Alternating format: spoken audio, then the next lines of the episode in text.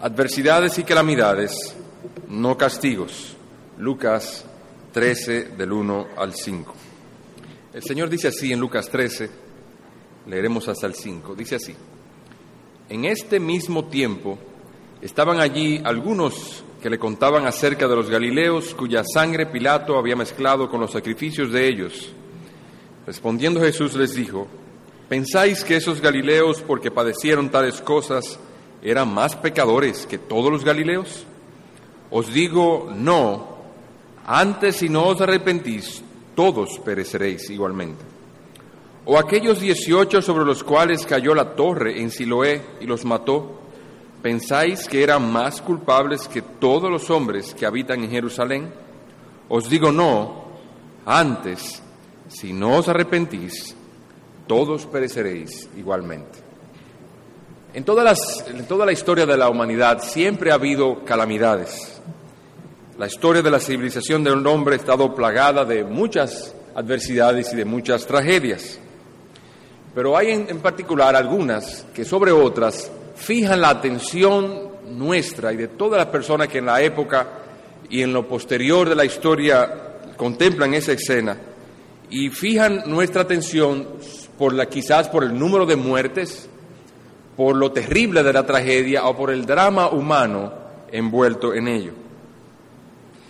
Pero es también una tendencia del hombre, aún de los mejores cristianos, el atribuir a esos eventos juicios directos de Dios sobre esas cosas y es porque la conciencia moral del hombre está atada a que cuando él hace, hay un castigo. Cuando hay un pecado, hay castigo. El hombre tiene una conciencia culpable, no regenerada, de manera natural, y cada vez que ocurre algo, siente que es un castigo, percibe que es un juicio de parte de Dios hacia ello.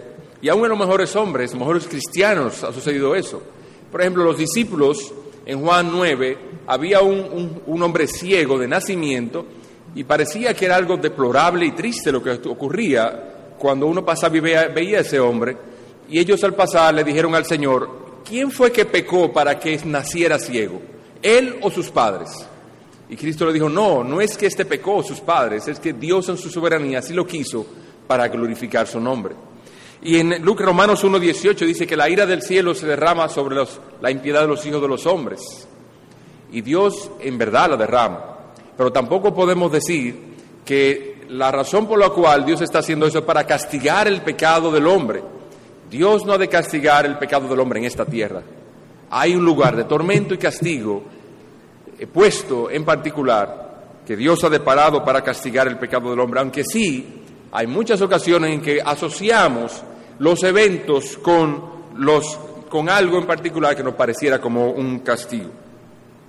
Pero a pesar de que uno pudiese convencerse de esto, de que uno ve un evento y ve esto y cree que es un castigo del cielo hacia una persona, la realidad bíblica es que Dios no nos ha dejado la potestad para discernir o darnos cuenta cuando una cosa es así y cuando no. Y esto en este, nuestro texto lo vemos manifestado en dos cosas. Cuando cayó la torre de Siloé sobre 18 y los mató, y cuando Pilato mató o mezcló el sacrificio de algunos con su propia sangre. Y esos dos eventos Cristo lo menciona aquí.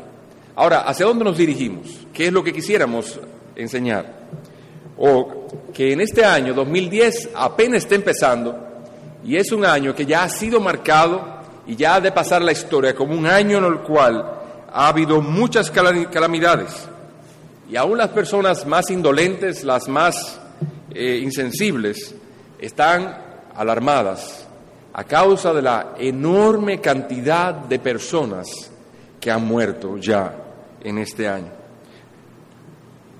No solamente en Haití, se cuentan cerca de 300.000 muertos, es una cantidad exorbitante, una cantidad inmensa de personas. Hay ciudades que no tienen 300.000 personas en el mundo. Y, y el día de ayer, en Chile, azotó un terremoto de 8.8 en la escala de Richter, de una duración de unos 90 segundos. Y el mundo, y uno aquí, algunos que teníamos familiares allá, estábamos aterrorizados, estábamos angustiados de saber qué había pasado con ellos allá en un terremoto de tal magnitud cuando en Haití fue menor que eso, menos tiempo y los destrozos fueron mayúsculos. Y estábamos angustiados a causa de esto. Y uno se pregunta, ¿está enviando Dios juicios y castigos sobre la tierra? ¿Está enviando Dios ciertamente castigos sobre tal o cual persona? Eran más pecadores los de Haití, eran más pecadores los de Chile que les ocurrió esto, que nosotros, que no hemos recibido ningún temblor digno de alarma.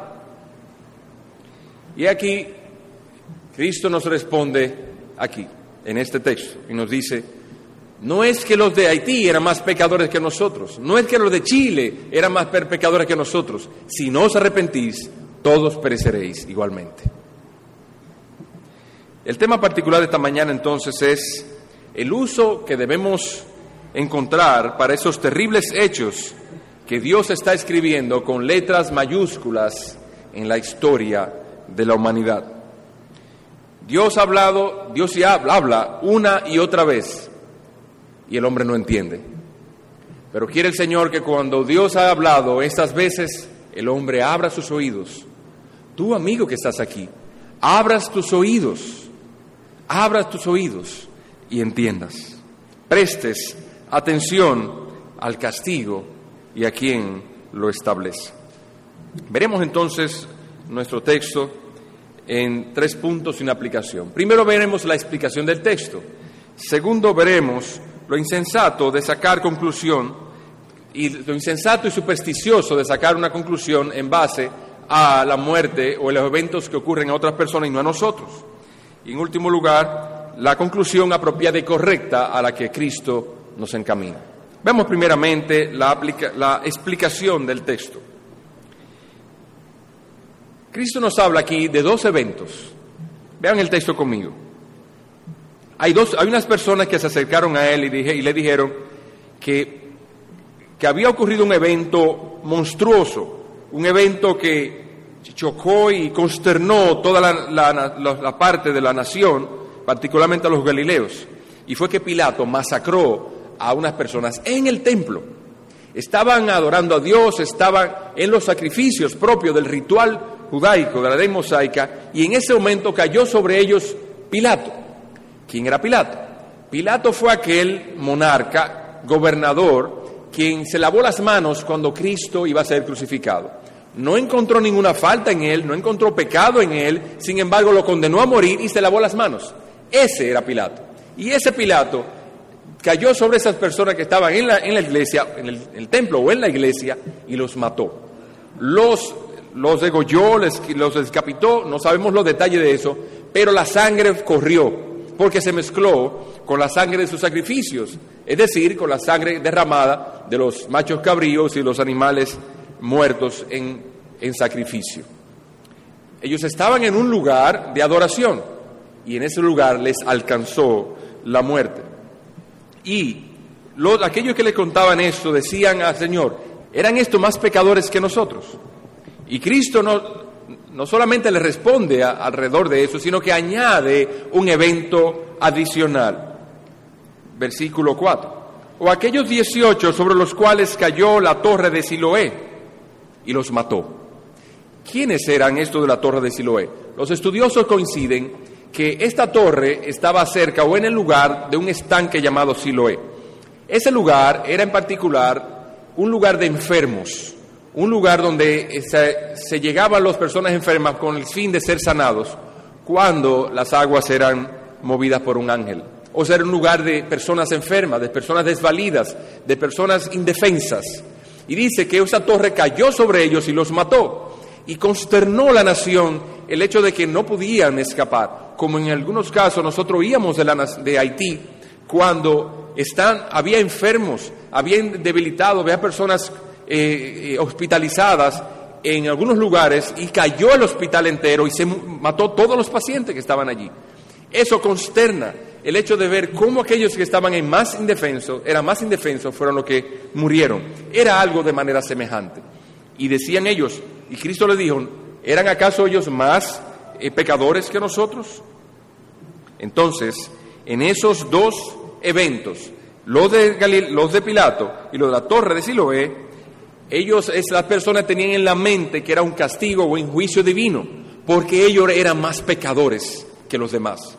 En otras palabras, que aquello que, una, que a quienes el evento le es más trágico o el evento es más terrible es porque sus pecados son mayores. Eso es lo que yo tenía en mente. Y Cristo entonces vuelve su mente a otro lado y le dice, no, no es porque ellos sean más pecadores que todos. No se fijen en eso, sino que si no se arrepienten, ven, ustedes también han de perecer. Habiendo visto entonces una breve explicación del texto, veamos que es insensato el sacar conclusiones apresuradas e irreflexivas de los terribles accidentes que otros sufren. Hay quienes han comentado, y no sé si ustedes han tenido la oportunidad de oírlo en los medios de comunicación, en los periódicos y en muchos lugares que se ha hablado en la prensa nacional e internacional, que los que sufrieron muerte en Haití sufrieron esa muerte porque eran, er, eran idólatras, eran brujos, eh, fallecieron de esa forma terrible porque Dios estaba airado contra ellos. Y uno pudiese usar las palabras de Cristo para decir, ¿acaso los que fueron aplastados eran más pecadores que nosotros? Y también en Chile. En Chile, un terrible terremoto de unos 8.8 en la escala de Richter, el mayor que pensamos que se ha registrado en nuestro país anda alrededor de 7. El de Haití estaba en 7.1 y ese estaba en 8.8. Y dice, ¿acaso son ellos más pecadores que los otros porque el terremoto fue mayor? No podemos negar que han existido ocasiones en que ha habido juicios de Dios que han sido palpables, pero no podemos nunca llegar a la conclusión de que Dios está más airado contra ellos que contra nosotros porque a ellos le pasó algo que a nosotros no nos pasó, o porque les pasó a ellos algo más terrible que lo que nos pasó a nosotros. Es cierto que Dios envía juicios sobre personas particulares debido a su pecado. Y se ha oído de personas que blasfeman contra el cielo y seguida la blasfemia mueren de algún modo cercano a eso y uno no es inevitable el asociar una cosa a otra. Pero no quiere decir, la escritura no nos enseña que sea de ese modo.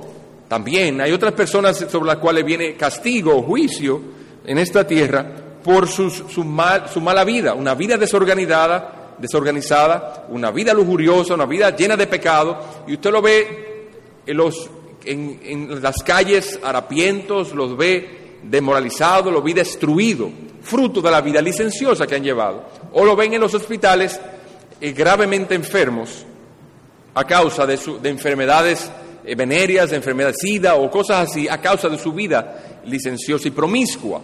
En cierto, esos son juicios de Dios porque Dios son castigos que ellos mismos procuraron porque hay cosas que se asocian, pero no en ningún modo que podamos decir que ese es el castigo que Dios hace enviar sobre ellos en esta tierra, porque el lugar de castigo no es esta tierra.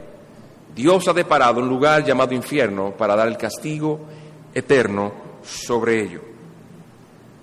Hay, hay cosas y situaciones que no hay un vínculo claro y no es saludable ni es sabio hablar de cosas que no conocemos muy bien.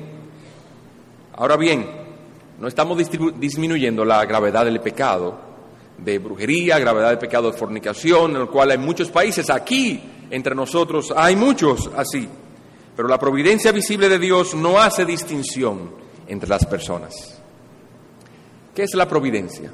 La providencia es el gobierno de Dios en su creación. El gobierno de Dios no hace distinción. La manera en que Dios gobierna la creación no hace distinción entre una persona y otra. ¿A qué nos referimos? O que ustedes han visto en los periódicos personas que mueren en los moteles en su perversidad y pastores que mueren predicando en el púlpito. Dice el libro de Eclesiastés 9:2, un mismo acontecimiento sucede a todos. Tanto muere el justo como muere el impío. El camino de justicia muchas veces conduce al sufrimiento, mientras que el, castigo, el camino de la perversidad muchas veces conduce al placer en esta vida.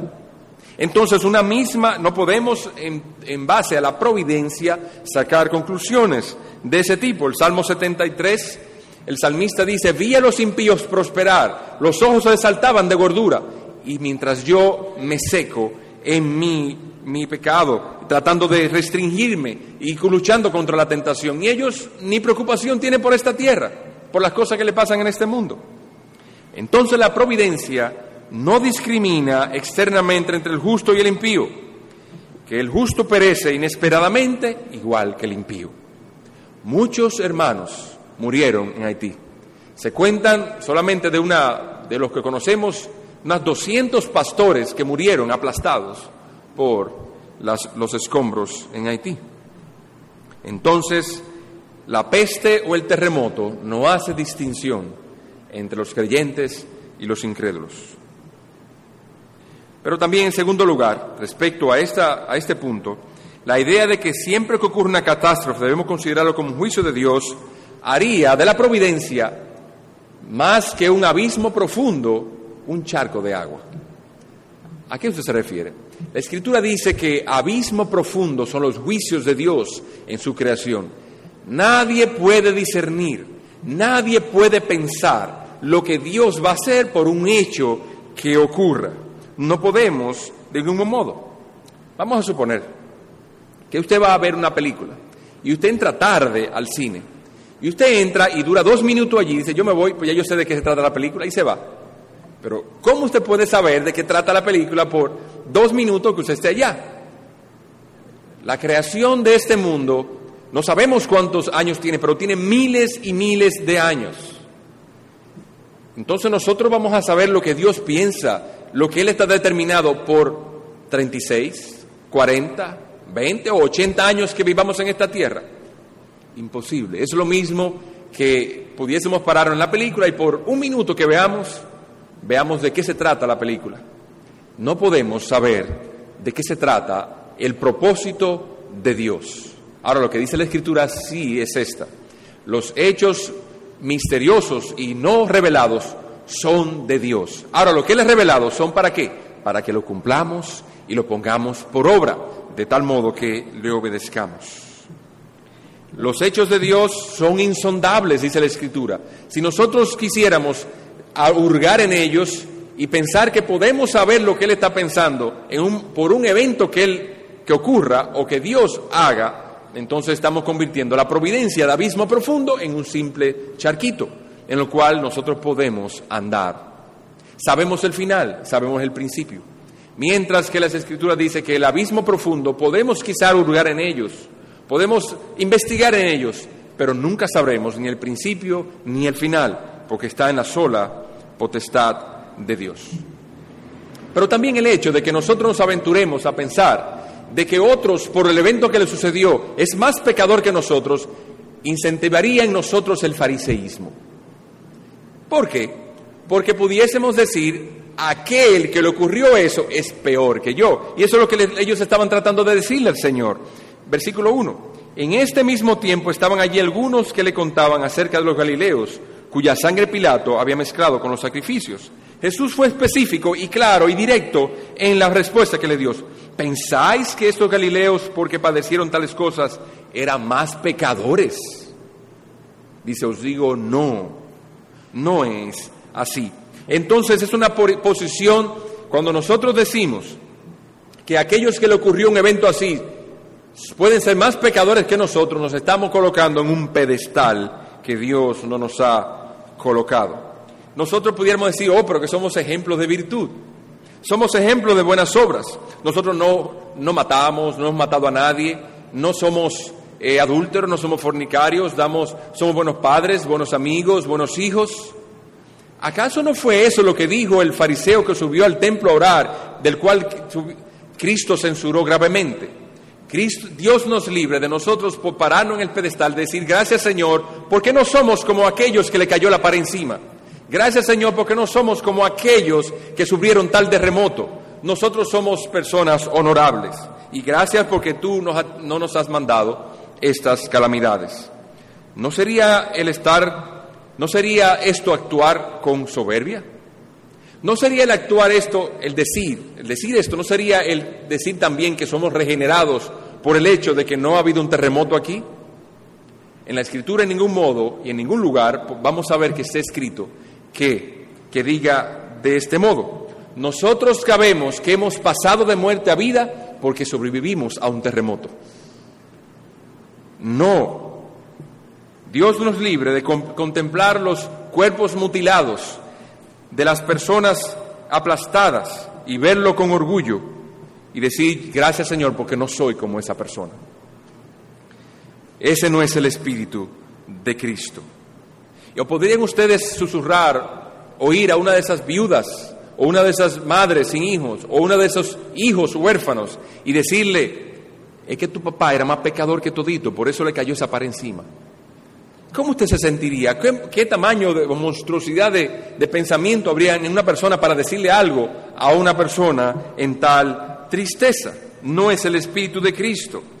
Y aunque podemos agradecer de que Dios nos ha concedido salir ilesos de esa situación, de que Él no quisiera en su soberanía repartir el terremoto en los dos lados, nosotros lo que podemos decir antes es, gracias Señor, porque por tu misericordia no hemos sido consumidos. Si hemos sido preservados es únicamente, únicamente por su misericordia. No es porque nosotros somos mejores que ellos, no es porque dejemos mejor el gobierno, no es porque estamos más organizados, no es porque no hemos acabado con todas las, las plantas verdes y los palos de los montes. No es por eso. No es porque ellos brujen y nosotros no, sino porque por su misericordia no hemos sido consumidos. Tanto ellos como nosotros hemos hecho suficiente para que Dios nos borrara del planeta hace tiempo. Sin embargo, Dios ha tenido misericordia de nosotros, no queriendo que perezcamos, sino que procedamos al arrepentimiento. Cada calamidad no es un juicio de Dios. Y cierto que Él es justo y como justo tiene que castigar la maldad y el pecado, pero Él no lo ha de hacer en este mundo. Él no lo ha de hacer en este mundo. El 9.2, y repito el texto, dice, un mismo suceso acontece al justo como al impío. Y puesto que no lo hace en este mundo, Él lo hará en el mundo venidero. Y por eso Cristo le dice, si no os arrepentís, todos pereceréis igualmente. Entonces, habiendo visto la explicación del texto y habiendo visto lo irreflexible de aventurarse a decir juicio de esa naturaleza, como ellos hicieron, Vamos a ver entonces, ¿cuál es el uso que Cristo quiere dar? ¿Cuál es la, atención? ¿Sobre qué Cristo quiere llamar la atención? Cristo le mencionaron dos eventos dramáticos de la época. Ahora tenemos dos ejemplos, nosotros tenemos dos dramáticos en esta época. Pero Cristo en ningún modo llamó o permitió que el comentario viniera a ocultar o nublar la verdadera enseñanza de esos eventos. Entonces, ¿qué Cristo está tratando de evitar en ellos? Fíjense que él está, ellos están tratando de, de llamar la atención a Cristo sobre la, la tragedia y lo dramático del evento. Versículo 1. Le contaban acerca de los galileos cuya sangre Pilato había mezclado con los sacrificios de ellos. Para un judío, el hecho de que se ocurriera era un, un escándalo abominable. Primero, un gentil nunca podía entrar al templo. Eso era algo abominable, algo terrible. Segundo, que un momento del sacrificio era algo sagrado, no podía ser interrumpido, no podía ser obstaculizado. Y en ese momento Pilato entró. Los soldados entraron. Además de eso, un asesinato tan vil, tan terrible, ocurrido en un momento tan solemne era algo como para ponerse a comentar y a saborear y a sazonar por mucho tiempo. Pero ¿qué está haciendo Cristo aquí? Cristo no comienza a decirle, es verdad, usted sabe lo terrible que es eso, que Pilato haya hecho semejante cosa. ¿Cómo es posible que haya traído tal abominación al templo, que haya profanado el templo de esa manera, que haya traído tal, tal indignación sobre el pueblo, haciéndolo en ese momento, que estaban más indefensos? Cristo no hace ningún comentario de esto.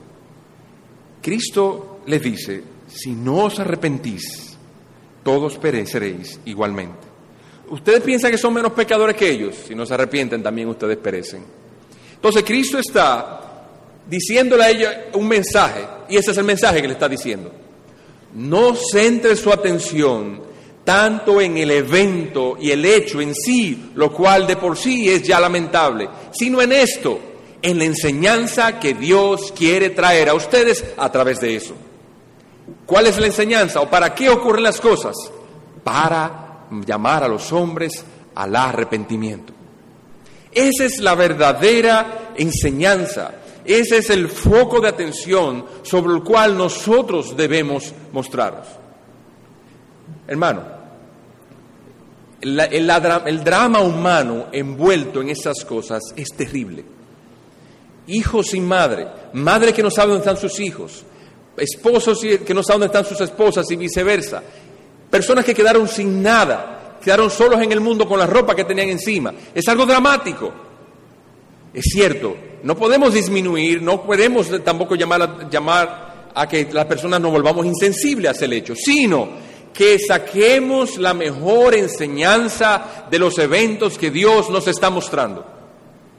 Y la mejor enseñanza no es que nos quedemos en un círculo vicioso comentando y comentando la tragedia, sino que nosotros cuando tengamos la oportunidad, y como es un punto de tanta sensibilidad, que toca una cuerda tan sensible de nuestro corazón, porque son nuestros vecinos cercanos, y ahora en Chile, que son también latinoamericanos, nosotros usemos eso para que en el momento apropiado, cuando está tan sensible el corazón de nuestros amigos a eso, traigamos la, la visión y la enseñanza del Evangelio de Dios.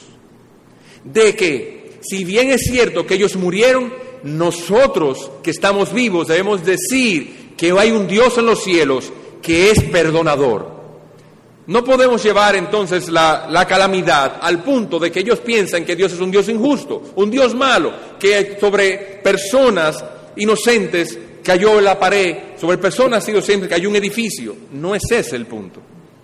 Eso no los lleva a ningún sitio. Porque si ellos no se arrepienten, van a perecer, no debajo de una pared, no debajo de los escombros de un edificio, van a perecer por mano de Dios en el infierno. El juicio de Dios, la justicia de Dios, los se vengará en ese día, los castigará eternamente. Entonces, los que quedamos vivos tenemos un gran deber que hacer. Debemos proclamar que hay un Dios que perdona porque si, Cristo dice, si no os arrepentís, Él está dando por sentado que va a ser perdonado. Si no os arrepentís, entonces ustedes perecerán, pero si se arrepiente, van a ser perdonados. Vamos a desglosar entonces este, esta palabra del Señor. Primero veamos la universalidad de la advertencia.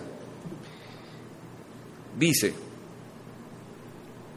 os digo no antes si no os arrepentís, todos pereceréis. Y luego lo repite otra vez. Al repetirlo dos veces, en las escrituras cuando Cristo repite una cosa, lo está diciendo de una manera enfática, lo está diciendo de una manera solemne, apremiante y urgente. Todos, sin excepción alguna, van a perecer si no se arrepienten. Pero también no somos, vemos la universalidad, vemos también el merecimiento. Todos merecemos perecer. Y en grado comparativo, tanto como ellos. Si Dios estuviese tratándonos a nosotros conforme a nuestras maldades y a nuestros pecados, la isla se hubiese hundido ya. Pensemos nosotros los que vivimos aquí en el área del Cibao. Cuando ocurrió el, terremoto aquí, particularmente yo pensé que la falla geológica que tenemos aquí a unos cuantos kilómetros en Jacagua había otra vez ocurrido, que el epicentro era ahí. Cuando supe fríamente que había sido en Haití, dije dentro de mí, Señor, gracias. Porque el epicentro y el terremoto de Haití, con epicentro en el, en el área de Puerto Príncipe, hubiese tenido, si hubiese tenido o excitado la falla geológica que estaba aquí en Santiago, nosotros como ciudad quizás nos hubiésemos hundido, como ocurrió hace años en el Santiago viejo. Pero no ocurrió así. No ocurrió así. Y a pesar de que nosotros merecemos perecer, tanto como ellos, porque somos tan pecadores o más que ellos, sin embargo, Dios nos preservó. Dios nos preservó. Tenemos tanto pecado como ellos para arrepentimiento. Pero en tercer lugar, no solamente la universalidad y el grado comparativo, sino que todos debemos estar preocupados por arrepentirnos. Cristo dice, antes no, si no os arrepentís, hay una palabra, una presión, una urgencia en las palabras del Señor que debemos arrepentirnos.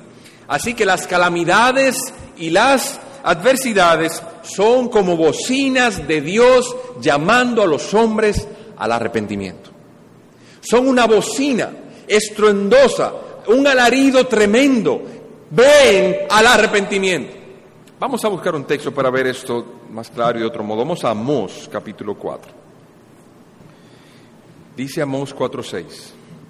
Leeré a partir de ese versículo. Dice, os hice estar a diente limpio en todas vuestras ciudades, y hubo falta de pan en todos vuestros pueblos, mas no os volvisteis a mí, dice Jehová. La palabra arrepentimiento significa, o uno de los significados que tiene es volverse a Dios.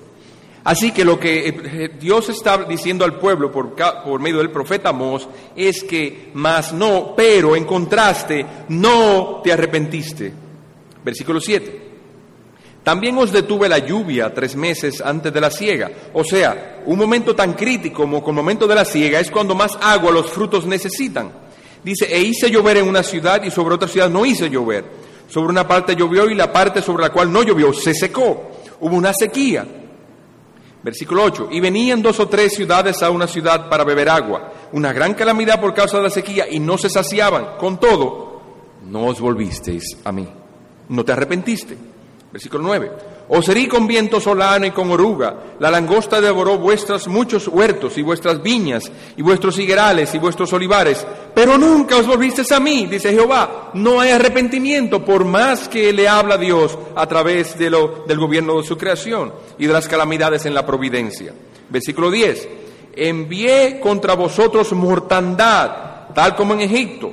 Maté a espada vuestros jóvenes, con cautiverio vuestros, de vuestros caballos o sea, no había fuerza militar, e hice subir el hedor de vuestros campamentos, la podredumbre de los cuerpos muertos, hasta vuestras narices, pero no te arrepentiste.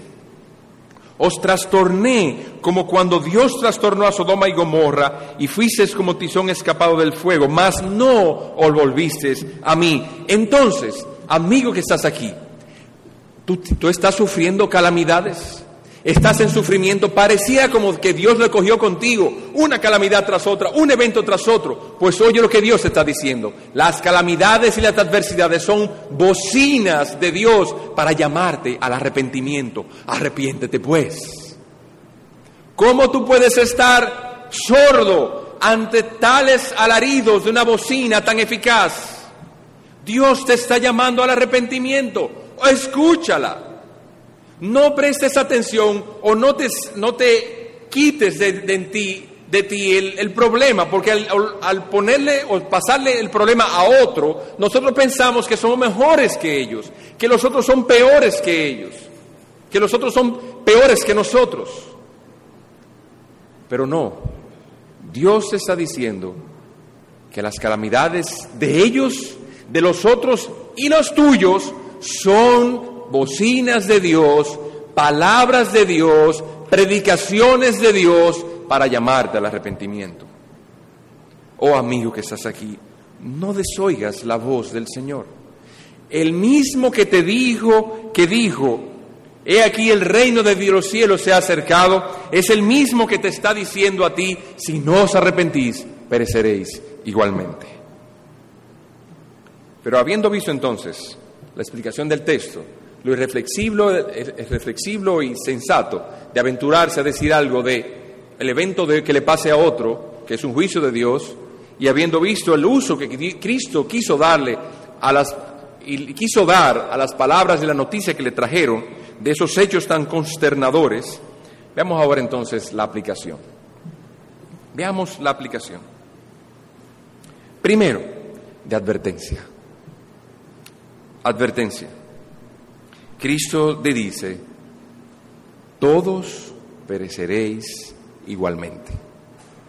Pregunta, ¿eso es un elogio? No. ¿Es una afirmación que no tiene ni bien ni mal? No. ¿Está celebrando algo? No. ¿Está censurando algo? En cierto modo. ¿Está advirtiendo? Definitivamente. Está advirtiendo. ¿Y a quién está advirtiendo? A aquellos que no quieren arrepentirse. ¿Y de qué los está advirtiendo? De que perecerán. La palabra perecer ahí no significa, en el contexto, no morir en el momento que debieron morir o no morir en el momento que los otros murieron y quedar vivos.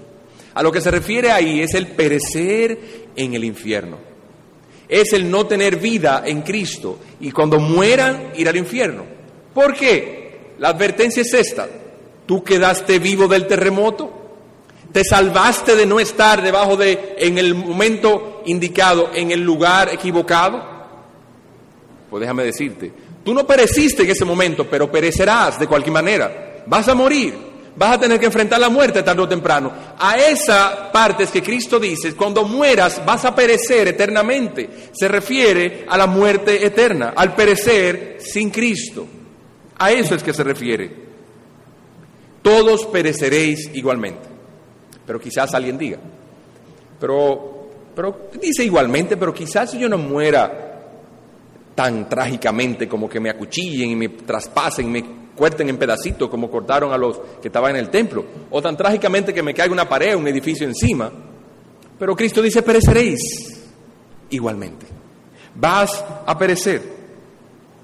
Y déjeme decirle, ¿acaso ustedes o yo pudiésemos elegir la manera en que quisiéramos morir?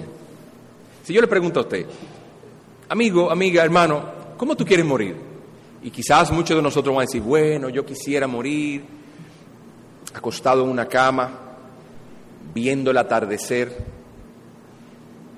Yo quisiera morir en el amanecer. Yo quisiera morir en un bosque.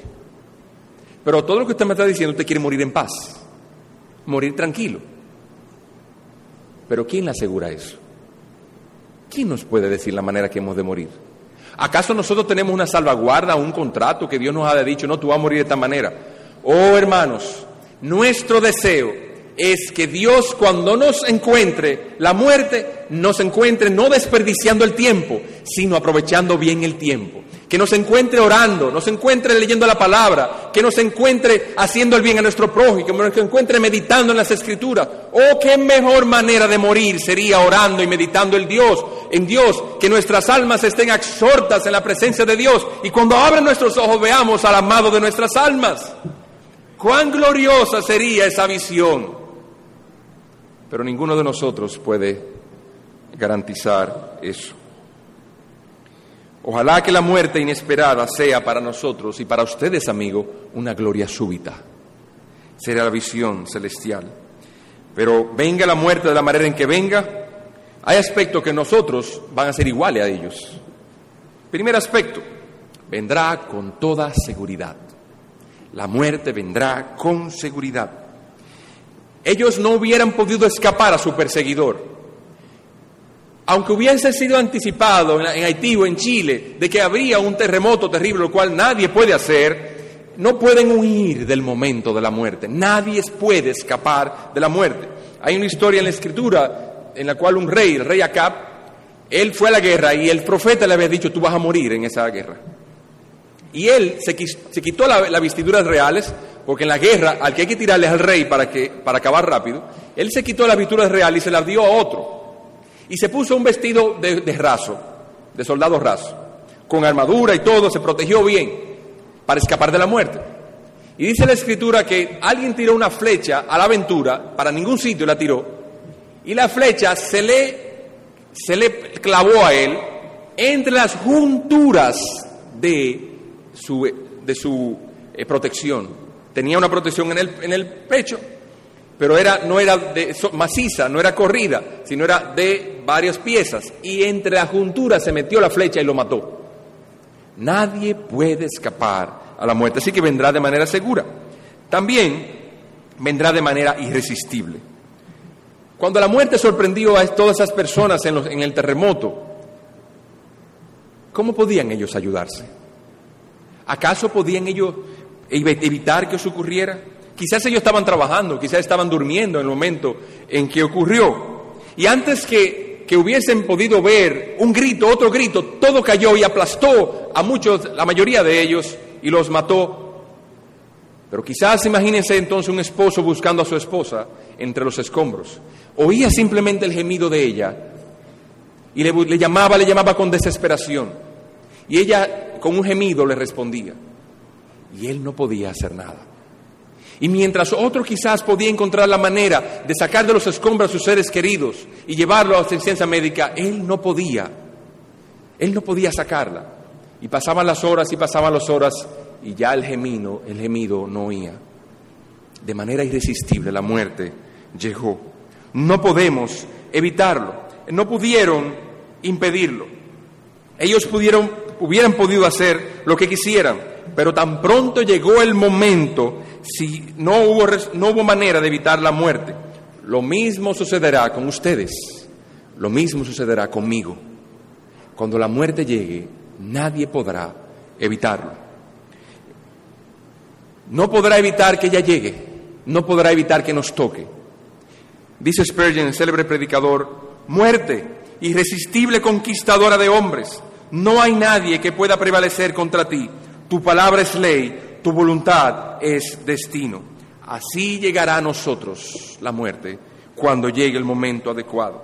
Cuando la muerte llega, no acepta demoras. La muerte llega y no acepta dilaciones. Espérate un momento que me faltó un cheque en el banco. Déjame dejar las cosas arregladas con el hijo mío. No sellé ni firmé la herencia que le iba a dejar a los míos. Cuando llegue ese momento, el, no podremos dar el, el dinero que tengamos que poderle darle a los médicos no será suficiente. Los mayores clamores de la iglesia por sus pastores para que Dios lo deje un momento más serán insuficientes. Nada puede resistir la mano de la muerte.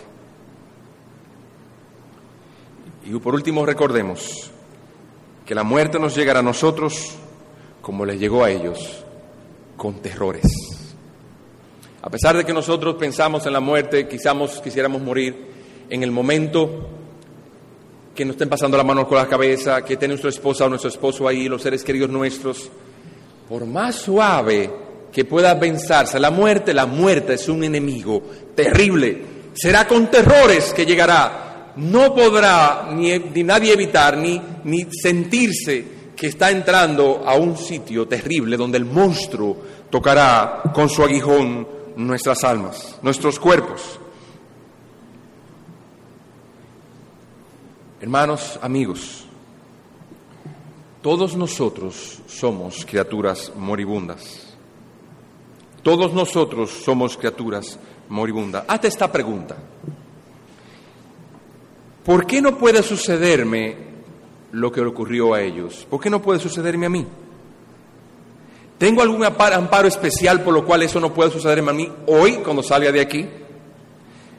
¿Acaso no hay no soy un gran pecador como esos que perecieron. No hay en mí pecados contra Dios, pecados terribles, que yo me avergüenzo o tú te avergüenzas de ellos. No hay pecados. Y puesto que estamos expuestos a la misma calamidad, pregúntate, ¿te has arrepentido de tus pecados? ¿Te has arrepentido de tus pecados? ¿Has invocado el nombre de Cristo para ser salvo? Amigo, Hermano, ¿estás preparado para morir? ¿Estás preparado para morir? Ay, pero usted sí es trágico. Entonces el, el, sermón de hoy fue un sermón de tragedia. No, lo que quisiera traer a tu mente es esto. Somos criaturas moribundas. Somos como muertos que andan, porque pronto nos sabremos de ir. Tal vez estando yo de pie aquí hablando entre ustedes de esas profanamente de cosas misteriosas que no conocemos del todo, ¡pra! caigo. O quizás uno de ustedes ahí sentado, escuchando, la, la, muerte extenderá su mano y cerrará su boca. Quiere el Señor que nunca se, nos encuentre desperdiciando el tiempo. Oh, pero que Dios nos concediera que cuando la muerte nos alcance tengamos nuestra luz encendida, estemos preparados en nuestras almas, esté preparada para entrar en el gozo del Señor. Oh, qué amigo que tú que estás aquí, que no conoces el camino de la salvación, aunque lo has escuchado a menudo, puedas alcanzar la salvación de Jesucristo. Venga al arrepentimiento. el sermón de hoy no es un sermón de tragedia, es un sermón de gozo. Ah, pues tú no has hablado nada de gozo en este sermón. Pues mira cuál es el gozo. Dice Cristo, si te arrepientes, alcanzarás misericordia. Si os arrepentís, todos pereceréis igualmente. Pero hay una parte gloriosa en eso, como les había dicho antes, que hay arrepentimiento. Si Dios hubiese dicho, no hay arrepentimiento para nadie, nosotros fuéramos criaturas muy tristes y melancólicas. Pero la única razón por la cual nosotros cantamos al principio, bendito sea el nombre del Señor.